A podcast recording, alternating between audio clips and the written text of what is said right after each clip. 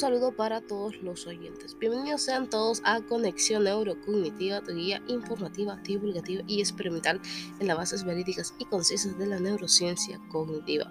Me presento, soy Lucero, quien te va a guiar durante todo este recorrido de saberes y aprendizaje para implicar a tu propio conocimiento del el tema en estudio, o sea, neurociencia cognitiva.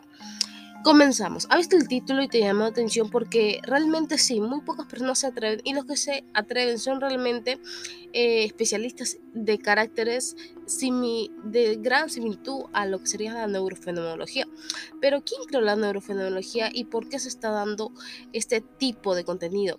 Francisco Valera es un autor muy reconocido, escritor, eh, biólogo, compañero de Maturana, más que todo se conoce como compañero de Maturana, y un neurocientífico, y luego neurocientífico cognitivo en la cual él escribió un libro. Y sí, este sería la reseña, pero no una reseña como tal, porque el libro ya no se encuentra accesible en ninguna de las plataformas. Nosotros tenemos bastantes medios en las cuales eh, se podría considerar para encontrar ese, aquel libro, pero ya no se encuentra. Se ha podido encontrar de una manera muy, muy escasa y nosotros lo estamos poniendo acá de una manera eh, muy simplificada con una reseña muy amplia, no como las otras reseñas como que nos hacen humanos o el cerebro ético y entre otras que va a ver más adelante, sino que esta va a ser muy puntual.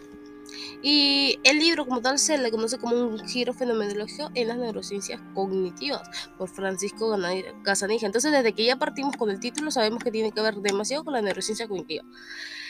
Como siempre, un libro tiene que tener una base muy argumentativa, no un libro claramente ficción, para entretenimiento, sino un libro que va a dar una gran, una gran proyección ante sus lectores porque tiene que ver mucho, mucho en lo real, ¿vale? Para realzarlo de una manera muy perspicaz. Entonces, tomando en cuenta, este libro comienza con, bueno, Francisco Valera eh, se avala con la ciencia contemporánea del modalista en los, eh, modalista en los principios que, John, que Thomson propone, que Thomson nos orientaba y eran tres periodos, tres principios. Él decía que eh, existía el conectivismo, el conexionismo y la inacción, y que aún así se sigue propagando esta, esta formación inducida, ¿cierto? Entonces, ¿qué es el cognitivismo? El cognitivismo es revelar todo lo que sería el atraer con las percepciones y procesarlo con los estímulos interiores. Eso quiere decir que desde un este exterior pasaba a un interior y que ese era el mecanismo de símbolos que pertenecía a un lenguaje sintáctico mental lo cual eso nos representaba. Claramente que sí, porque cuando tú ves una manzana, ¿vale? No, ya sabes que es una manzana. Ese es un símbolo, es un estímulo que te están dando ese contacto por experiencia, por conocimiento de qué experiencia, por memoria a largo plazo, ya sabes que es una manzana, y reconociblemente por un símbolo. Un símbolo que es una fruta muy reconocida, es una manzana. Ahora, a lo que él intercedía, ¿vale? Era que esto también se estudia demasiado en la biología y en la psicología, la cual se vincula en dos similitudes o en dos trayectos intercalados entre la célula y la conciencia, ¿vale? Se refleja que el conductismo de lógica por el pensamiento eh, da una respuesta bajo unas experiencias y características subjetivas. Eso quiere decir que es una demanda de distracción a lo que sucede en la realización del acto. Eso quiere decir de que tomo algo veo algo, proyecto algo, veo la manzana y va a haber ese estímulo. No me pongo a pensar realmente si esa manzana me va a ayudar, si esa manzana tiene minerales, no. Sino tomo algo y el estímulo de adentro pues ya lo interpreta, lo caracteriza y hace un qué? Un lenguaje sintático mental que representa. Entonces dijo Thompson, pero no solamente queda ahí, o sea, eso no es, o sea, el cuerpo humano no capta esos estímulos solamente por una sola base, no tiene más. Y es cuando los neurólogos no aprueban también el cognitivismo y hacen una nueva era de revolución, se puede decir, diplomática ante una, una nueva teoría y además una teoría basada en experimento. Y nos reflejamos en lo que ocurre, caracterización, en las características del cerebro humano. Y eso nos reflejamos a la neurología, lo que ocurre justamente con el cerebro. Y existe el conexionismo, ¿vale? O también muy reconocido por el procesamiento distribuido y paralelo, el PDP. ¿Y qué ocurre? Que es ya acá totalmente externo cómo caben las redes neuronales, cómo los mapas topográficos hacen que esos estímulos eh, se vean totalmente, cómo en cada eh, espacio del óvulo, porque hay distintos eh, vibración de energías, porque ese color claramente se podría ver por un programa, ese color se le ve más nato que otro. Porque cuando esa persona va a comer la manzana siente mejor eh, el paladar. ¿Por qué? Porque esos estímulos, esas percepciones, esa esa intuición se vuelve aún más aumentada. Entonces tendría que ver eso. Junto con el cognitivismo, pues radicalmente no. Pero los dos están en ciencia, cierta, ahora que sabemos totalmente lo cual es. Y el tercero en la acción es, la, es el conjunto, la combinación entre el conexionismo y el cognitivismo. ¿Y a qué me refiero con eso? De que bajo un entorno significativo, creando estímulos y recreando la experiencia de conocer, claramente que sí, porque tomamos estímulos, se analizan desde nuestro cerebro, bajo ello tenemos una repercusión del dónde se analiza, no es de la nada, nosotros aprendemos, por eso que el cognitivismo es muy importante, pero, a ver, lo que sucede adentro no tiene que ver mucho con el cognitivismo, que ya se ha programado que sí, pero más que todo con el conexionismo, porque estamos, eh, estamos totalmente con una una parte neuronal de nosotros, ¿no? Una parte neuronal que asimila tanto interior y exterior. Vamos allá. Vamos a ver la sobresaliente postura que él toma varios puntos, no, no puntos para decir, ok, Thompson se equivocó, Thompson está en cierre, sino puntos para, justamente, como siempre le he dicho en las distintas reseñas, el autor te lo escribe porque ha propuesto un ideal, ha puesto ahí un ideal. Ahora, aunque sea un bestseller, eso no significa que sea para un millón de personas. Eso no significa que, sino que ese ideal está propuesto para una sola persona. O como el neuromarketing lo conoce como el avatar. Eso quiere decir que esa persona tiene un ideal, tiene un mecanismo de conducta, de pensamientos, y eso hace que sea de gran similitud. Ahora muy bien, entonces el autor dijo, quiero que las personas también duden. Acuérdense de esto que nadie tiene la verdad. Y hemos hablado de eso, sobre la ética, en eh, la cultura, etc. ¿Por qué? Porque realmente si tú crees que alguien tiene la verdad, nunca vas a tener 50-50. Que ese 50 duda totalmente de todo lo que te voy a decir y 50 investiga por qué estás dudando, porque tienes que tener represalia. No porque dudo porque me caíste mal, no. Dudo porque realmente no creo, pero ese de no creer tampoco nos vale. Voy a crear una investigación para comprender lo que me estás diciendo. Entonces sus puntos son muy sobresalientes porque habla así. Los organismos son unidades de vida como sistemas autónomos que se generan y tienen a sí mismos de manera activa.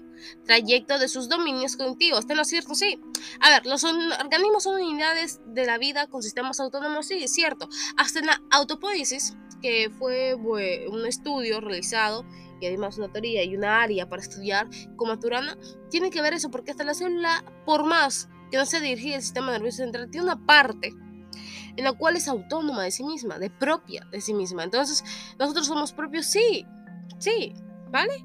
Y tiene así mismo una manera activa, claramente que sí, tenemos una manera muy activa. No pienses activa de que salgo, trabajo, estudio, no, manera activa en nuestro en nuestro cerebro, ¿vale? Cómo, cómo se comunican nuestros hemisferios, cómo hay esa interconexión. Y trayecto de sus dominios conectivos, claramente que sí, porque ahora está uniendo tres formas, la inacción, el cognitivismo y el conexionismo, épale. Sí, cierto. Segundo punto que él dice que vincula el sistema nervioso central autónomo es el que genera patrones de actividad e interactuando en un recibido pasivamente que genera sentido. Sí, tienen razón. A ver, ¿conoces el sentido común? El sentido común justamente es por esta actividad que se utiliza en patrones, interactuando con un recibo pasivamente en nuestro cerebro central. ¿Vale? Entonces, detectando aquello, sí tiene razón el segundo punto. Tercer punto, la cognición es el ejercicio integral de un sistema nervioso central, ¿vale? Con las estructuras cognitivas emergen que emergen, la disculpen, la constante actividad perceptiva, activa con patrones que rodean ese proceso mapa neuronal topográfico. Exacto. Tiene razón, tiene razón, claro que tiene razón. Porque las estructuras cognitivas parten y emergen de una constante actividad perceptiva, claramente que sí, porque para que tú aprendas tiene que inducir algo del exterior. Y ahora, al aprender no quiere decir que todo lo que es exterior vas a aprender, no, porque tú puedes leer muchos libros y al final vas a aprender de una sola cosa y vas a accionarlo. Eso es lo que ocurre con el conexionismo. Vale, el cognitivismo puede ser muy importante, pero no es tan selectivo como el conexionismo. Y la inacción si la junta llegaría a ser el plus y el arte perfecto. A ver, como último punto dice que el mundo establecido no es totalmente físico, sino acepta todo por un todo. Eso es en cierto verdad y no en verdad. Y a eso da sentido de que las experiencias conscientes de proceso de conocer y concurrir biológicamente método fenomenológico. ¿Por qué? ¿Por qué un sí? ¿Por qué no? Porque justamente cuando uno tiene una experiencia consciente da el proceso de conocer. Eso quiere decir, da el proceso de incluir a memoria a largo plazo o a memoria de corto plazo. Porque acuérdate que experiencia más emoción da memoria de largo plazo. Punto, se acabó. Ahora, pero concurrir biológicamente, método fenológico y seguir sí hacerlo manipulando. A propósito, con intencionalidad, con lo que estás haciendo ahora. Si no estás escuchando es porque tienes mente abierta y es con intencionalidad. Acá no llegaste por casualidad ni mucho menos espontaneidad. Es lo que ocurre con tu cerebro. En muchas cosas las personas piensan que es porque lo hago por sí y es que yo tengo tales habilidades porque sí. No. Y lo puedes dominar claramente que sí. Es más, voy a dar un paréntesis en estos precisos momentos para que entiendas la importancia de de la lateralidad, porque puede ser dominancia, el juego de la dominancia, en cuales habilidades, por más que tengas muchas habilidades, por que tienes mayor desarrollo y madurez en tu hemisferio derecho. Vamos a hablar de frontal. Eres muy decisivo, o sea, lo que quieres vas a conseguirlo.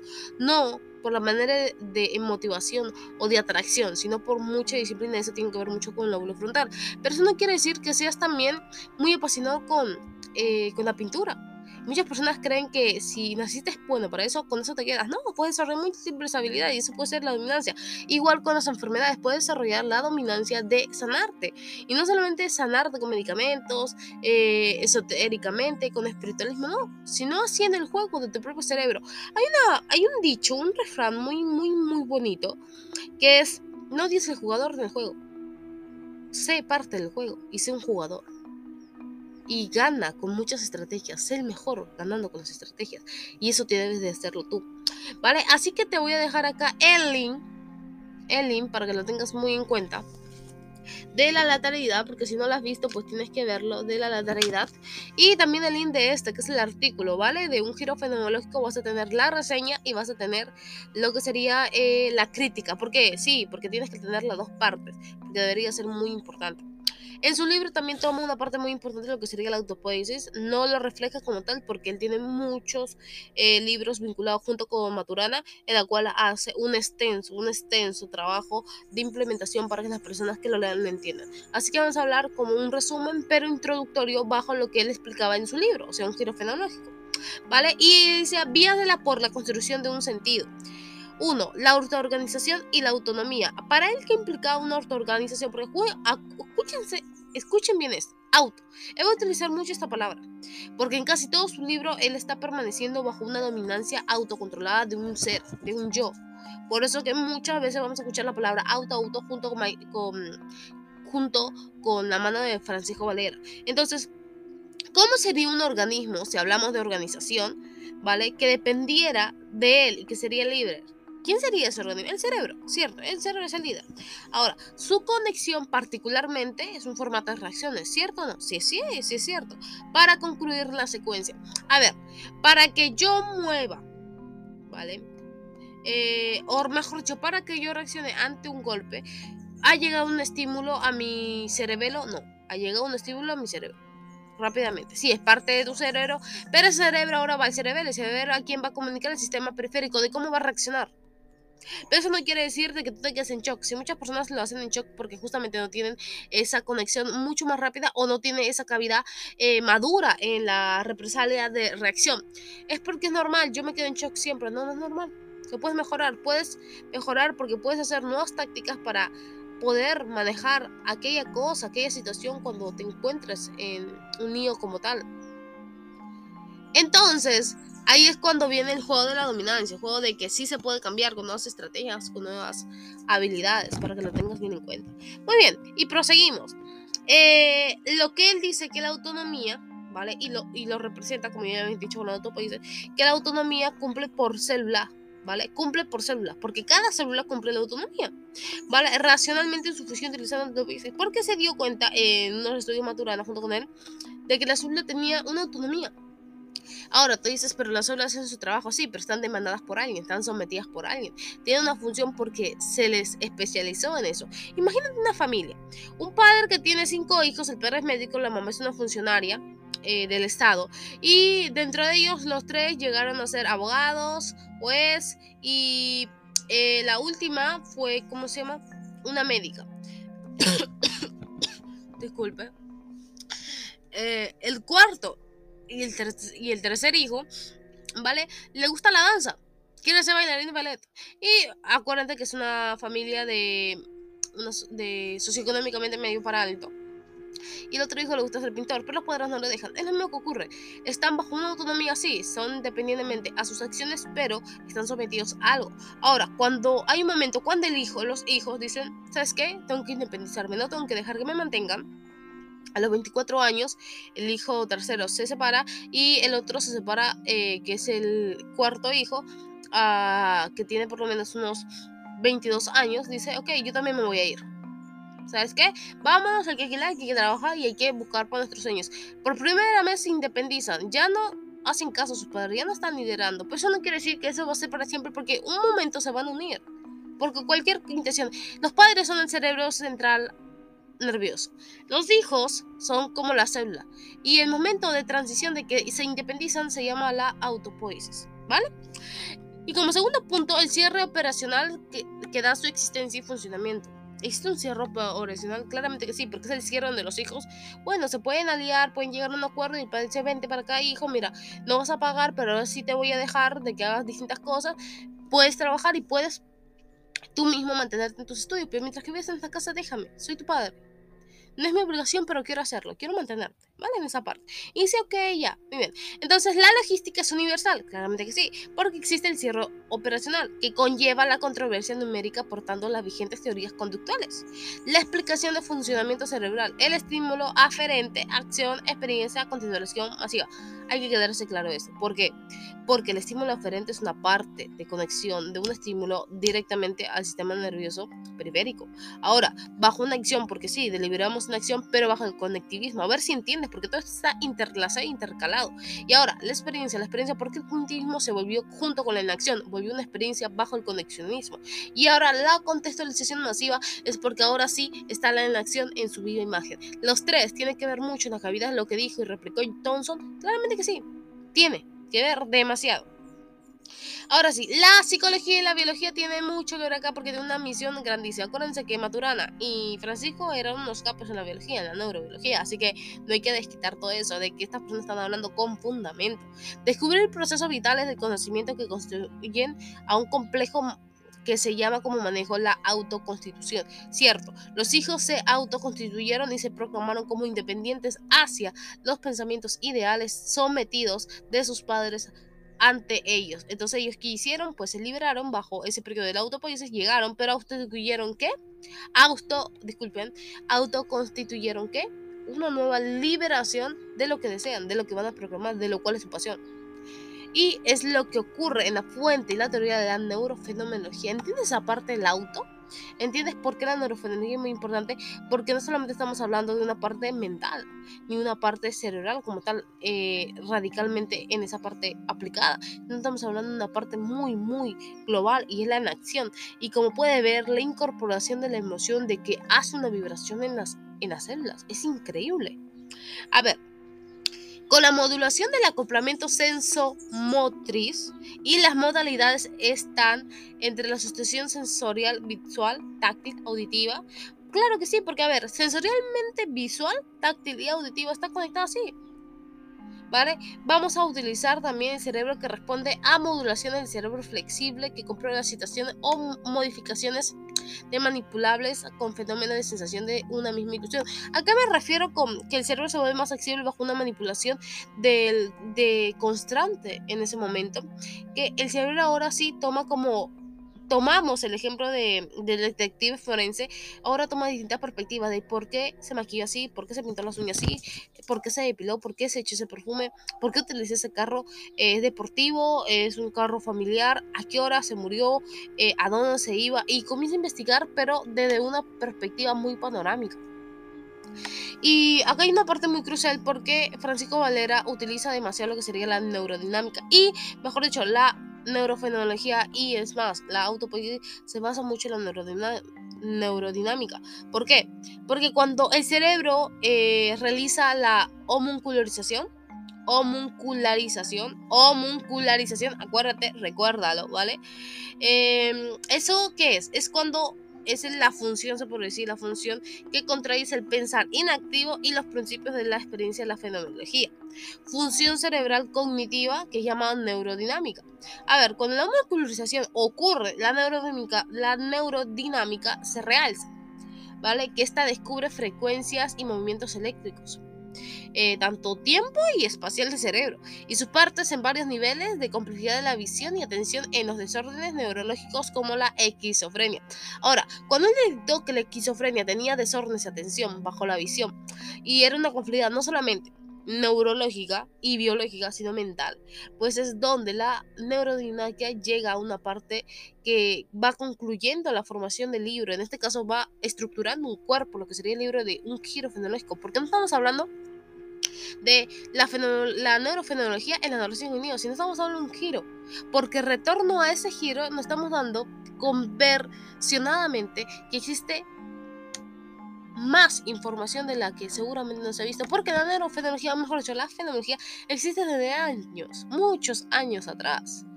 Eso quiere decir que no han copiado, sino han hecho un giro, una reversa. Y como también es el famoso refrán de vuelve al pasado y vas a descubrir nuevas cosas. Es que yo ya leí ese libro cinco veces. Léelo una vez más y vas a descubrir otra cosa más. Porque seguramente es lo que estás buscando en este momento. Entonces hay que ampliar, hay que abrir la mente para entender muchas cosas. no para entender, sino para ver y ser realistas. Vale, y bajo lo que respecta a la creación de la tecnología biomédica, porque él también habla de eso, novedosa, que permite disminuir, bueno, y controlar, ¿por qué no?, los trastornos sensoriales en beatrices o psicopatológicos, ¿vale? Porque es lo que está haciendo la, tecnología biomédica, ¿vale? En el caso de la modificación sensorio motriz porque él quiere darte a reflejar que experimentalmente sí existe, es el reporte objetivo que permite modificar experimentos y lanzar teorías coherentes, ¿vale? La conciencia con la ayuda de la investigación experimental y constante irreverencia dubitativa, dubitativa que se ha merecido la comprensión del cerebro. Eso quiere decir que la neurofenología llega a ser un boom en la biomédica, sí. en la biotecnología también, porque realza cómo puede ver una fase, y en este caso eh, Francisco Valera hable de una, de una fase eh, no tan conocida, se podría decir, porque habla de una fase X, un bloque, un bloque X. ¿Y a qué se refiere? Discúlpeme. Francisco Valera con un bloque X, ¿vale? Que eso lo vas a ver más en la crítica del desarrollo. ¿Vale? Eh, habla de que cuando el conectivismo está en experiencia estimulante del conexionismo, emite los estímulos que lidera las presiones tomadas, dando a la inacción el comportamiento mutuo hacia la reacción-acción, ¿vale? Donde se trabaja el interiorismo y el exteriorismo, provocando la construcción autoorganizada de la autonomía, provocando la autoconstitución. Entonces, la autonomía es muy importante, pero si la autonomía fuera manipulada, entonces ocurre de que vuelve y provoca una construcción, ¿vale? Una construcción que ocurre y que deliberadamente llega a la autoconstitución, que es una parte ya no solamente de reacción y acción, bajo la inacción del comportamiento de una característica subjetiva, de un entorno desde lo fuera para adentro y de dentro para afuera. No, sino que la neurofonología pues ya tiene un acondicionamiento mucho más elevado en la neurodinámica y en la cual la interfase se la conoce como la zona X. No, no es tan conocida, no hay un gran concepto en la zona X, pero sí se la reconoce en muchos libros, que más adelante vamos a hablar. Puedes buscarlo en distintas redes sociales y no vas a buscar casi, no vas a buscar, no, no vas a encontrar casi nada eh, de este tema. Eh, derivado, ¿vale? De la zona X, que es cuando el ser humano realiza antes de las actividades que haya tenido, no se activa. Y eso es totalmente raro. Donde aquí hay regiones únicas. Entonces, no solamente una célula tiene una parte de autonomía propia, sino que hay una parte, una región del cerebro, la zona X, donde el cerebro no se, no, no se activa. ¿vale? Debido que a ese patrón de experiencia por los estímulos de la creación a una formación ¿qué? intercolateral. wow, entonces quiere decir que ¿qué ocurre si hay muchos estímulos o si hay muy pocos estímulos? ¿Qué ocurre con esa parte? Y no es del mundo, wow, eso no puede pasar. O bueno, como ha pasado bastantes años, Francisco Valera no está en estos tiempos y pues no ha podido descubrir realmente lo que es o hubiera visto lo que es porque realmente ya se sabe qué es. Pero a ciencia cierta lo conocemos mucho en lo que sería el budismo, en la religión eh, budista o hinduista, cuando meditan esa religión, esa interfase del bloque F, del bloque, disculpen, bloque X, ya se le conoce. Y esa religión justamente se apaga. ¿Será por muchos estímulos que se denotan o por muy pocos? Lamentablemente para hacer esas caracterizaciones, tomar esas hipótesis con gran, gran eh, posición argumentativa, se tendría que hacer muchos experimentos con electrodos y ver qué región o qué no región está ahí funcionando. Pero también hay que ver el virbato eh, bajo el conectivismo, bajo la inacción, cómo es en vez de estar en un laboratorio o estar en el aire libre. Porque uno que esas personas estén en un momento sí ¿vale? Y lo conocemos como cuál, aparte del bloque X, como el bloque, la zona X, como el bloque en fase. Y la fase de la autopoiesis filosófica, porque existe la autopoiesis filosófica, tiene mucho que ver con las representaciones conductuales, semánticas y de experimentos representativos, ¿vale? Para que conozcas más y entiendas más sobre el tema. Entonces la, la neurofonología no llega a ser un tema de que voy a estudiarlo por poco y listo, lo entiendo. Por eso que muy pocas personas se atreven. Y ahí te contestó la pregunta, tú te deberías estudiar un poco más el tema y es fascinante. Es fascinante. Pero acá no solamente trata de divulgación, sino trata de mucha, mucha disciplina y paciencia para encontrar mayor información y luego experimentarlo. Lo puedes hacer claramente que sí, porque un trabajo sociológico, un, un, un trabajo antropológico, pues necesitan de personas. Si estamos haciendo acá un experimento, es un, un experimento más que todo divulgativo, informativo y experimental. ¿Por qué? Porque basamos en el estudio de, de, seres humanos, de la raza humana, y es lo que te convierte a ti como parte de un experimento, sea global, sea totalmente comprimido, pero eso es lo que te hace parte. Y por último, y hay que tenerlo muy en cuenta que la neurofenología no es parecida a la fenomenología, tiene una gran medida, conexión, pero no, no es que sea mutuamente parecido. Muy bien, se nos acabó el tiempo y quiero comentarles que nos puedes seguir en nuestras diferentes redes sociales, donde lo puedes ver en la cajita de descripción, igual que los artículos, puedes ver ahí abajo, ¿vale? Y vas a tener nuestro podcast, si nos estás escuchando desde Anchor, pues irte a Facebook, a YouTube, disculpen, de YouTube Anchor, ahí vas a ver y suscríbete. Nos tienes en nuestra página de Facebook, que subimos casi todos los días contenido, el equipo lo sube, el grupo de Facebook que está en la comunidad, que no es el mismo contenido que se sube en la página de Facebook, sino va a ver en vivos y cualquier duda que tengas se va a responder inmediatamente ahí. Luego tienes eh, la suscripción directa a lo que sería si quieres recibir mensajes en tus correos electrónicos de nosotros, ¿vale? Tienes también la parte de los, de los artículos, ahí va a estar el blog, nuestro sitio web, si quieres asesorías, eh, consultas, puedes verlos. Además, la parte de la donación, si quieres donar al equipo de conexión neurocognitiva que te está dando este, este contenido, pues puedes colaborar en esa parte. Lo puedes encontrar también en Pinterest y nuestro correo electrónico solamente para personas serias en contratos y negocios. Pues teniendo todo eso en cuenta, te deseo, si estás comenzando el día, un productivo día y si lo has acabado, que duermas muy, muy, pero muy bien. Hasta luego.